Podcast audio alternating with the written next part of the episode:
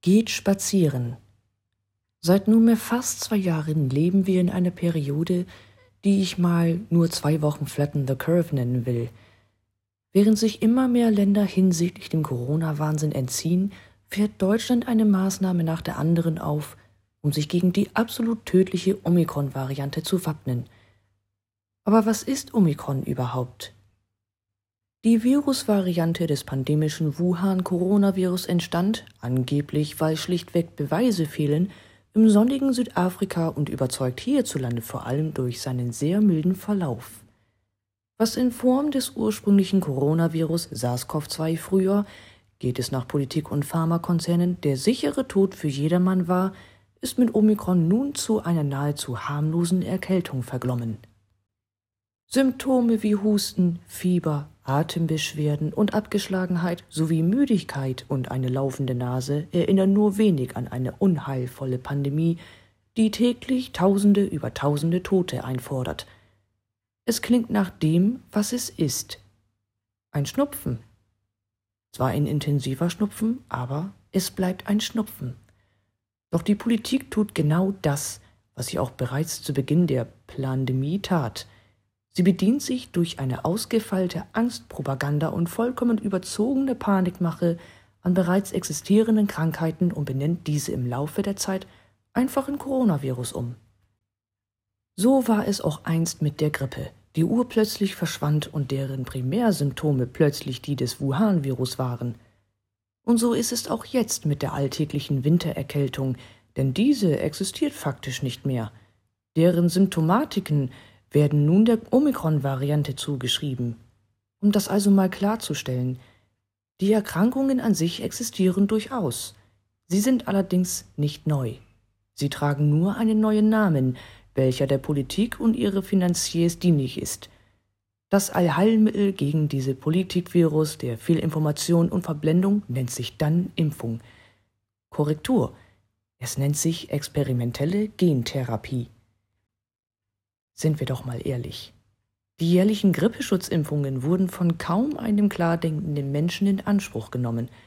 Ebenso wäre niemals jemand auf die Idee gekommen, sich gegen einen Erkältungsvirus impfen zu lassen. Verpasst man den gestern noch zum Leben dazugehörigen, ich nenne sie mal Standarderkrankungen, jedoch einen Todesvirusstempel und würzt die Botschaft von der Pandemie mit reichlich Panik und Angst, wie beispielsweise im Strategiepapier des Bundesinnenministeriums verzeichnet, dann rennen auf einmal alle in die Impfzentren und sind völlig paralysiert dazu bereit, absolut alles einzunehmen, was man ihnen gratis anbietet. Selbst dann, wenn selbst die WHO, welche die Pandemie ja überhaupt erst erfunden, oh pardon, ausgerufen hat, eindringlich davor warnt, mehrere mRNA-Impfungen in kurzen Intervallen nacheinander zu nehmen, da das Immunsystem dadurch irreparabel geschädigt wird.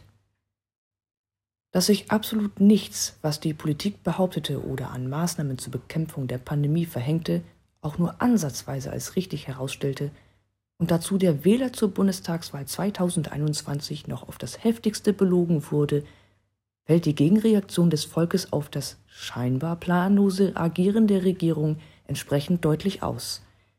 Hunderttausende Menschen gehen wöchentlich spazieren und zeigen so ihre klare Abneigung gegen die aktuelle Politik. Und spazieren gehen müssen sie deshalb, weil alle Demonstrationen nach wie vor erlaubt sind, bis auf jene, die sich gegen die Corona-Politik richten.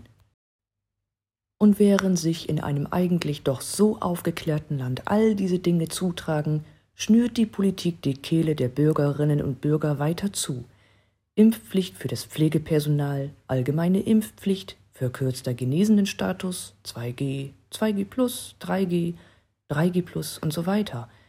Die Führer in Berlin sind nach wie vor äußerst begabt darin, die Menschen gegen sich aufzuwiegeln und sich Stunde um Stunde neue Gegner zu schaffen. Die Polizei ist überfordert, Ordnungs- und Gesundheitsämter sowie Gerichte kommen nicht mehr hinterher. Die Zustände sind auf Seiten der Behörden nahezu chaotisch – Beschränkten sich die Spaziergedemos vor einem Jahr noch auf vereinzelte Städte, treten sie heute hingegen im ganzen Land verteilt auf.